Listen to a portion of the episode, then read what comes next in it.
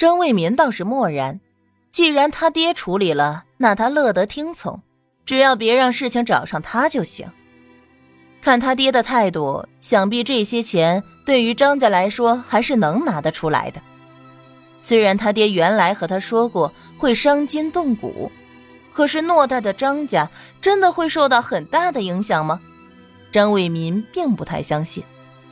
毕竟他爹还能轻轻松松的主动拿钱给他，一点都不着急的模样。想必那些伤筋动骨的话，并不全都是实话。他爹嘛，向来喜欢留上一手，可以理解。这么多钱，如果能赖掉，谁想还呢？李世光也对自己带来的人挥挥手：“去帮一帮忙，别干看着。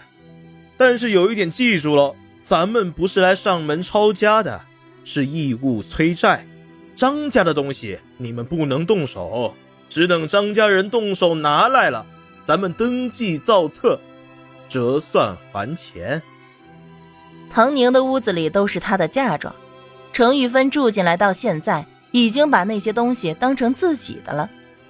看见有人要进去搬东西，连忙叫着阻止：“啊，这是我的屋子，你们不许动！”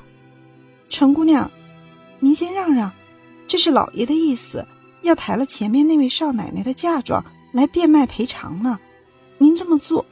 我们很难办呀。由于程玉芬并没有正式的名分，所以张家人都叫她程姑娘。说来也奇怪，这段时间不管是张家还是程家，都没再提过要给程玉芬证明身份的这件事儿，仿佛大家都把这件事儿给忘了。程玉芬本来心里就扎根刺儿，现在又被当众叫做程姑娘，更不高兴了。我不管谁的意思，这是我的屋子，谁都不许动。凭什么还钱要动我的东西？天底下没有这个理，一定是你们误会了老爷的意思。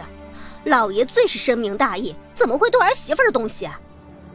下人们无奈，只好请来少爷。张卫民本来想这事儿赶紧了了，他好远走高飞去上海。一看程玉芬拦在前面不让动，直接过去把她拎走。当然，为了哄程玉芬。他还要做出承诺，让他们搬这些东西，他用过了。我本来就不想给你再用，现在搬走了更好，以后给你用比他的还好的。说完，他又想起来，程玉芬进了他家，浑身上下连一个现大洋都没有，更别提是嫁妆了。当初唐宁嫁进来，真是十里红妆。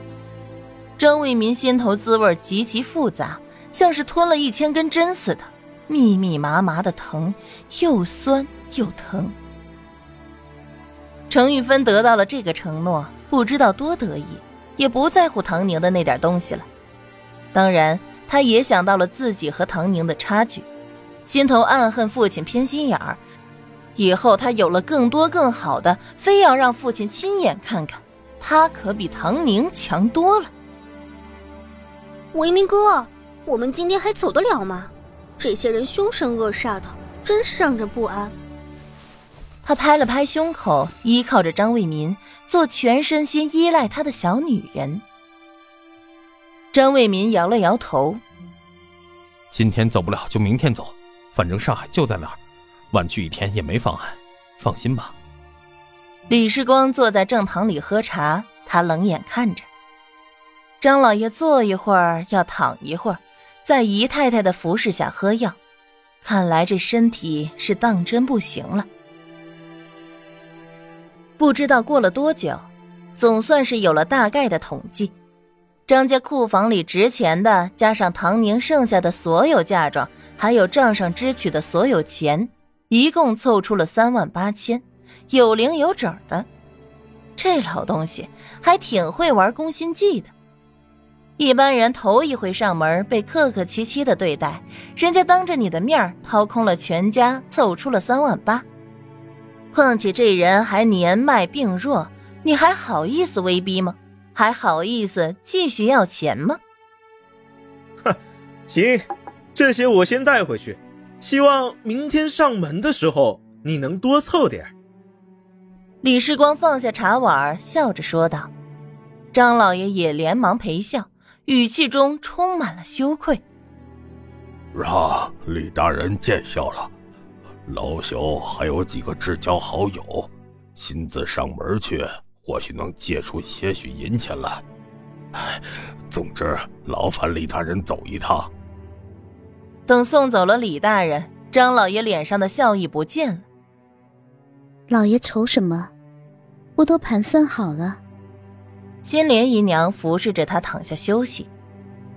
我总觉得这个李大人不一般。张老爷有些忧心忡忡，新莲姨娘倒不这么想。做官的大人嘛，能有什么不一样的？不一样的，无非就是想多捞点油水罢了。明天他要是还来，老爷就打发他些好处，看看他能怎么样。你说的也对，张老爷想想也是这么个道理，当下不再忧愁。传话给少爷，让他先不必走了，等这两天打发了姓李的，他再走。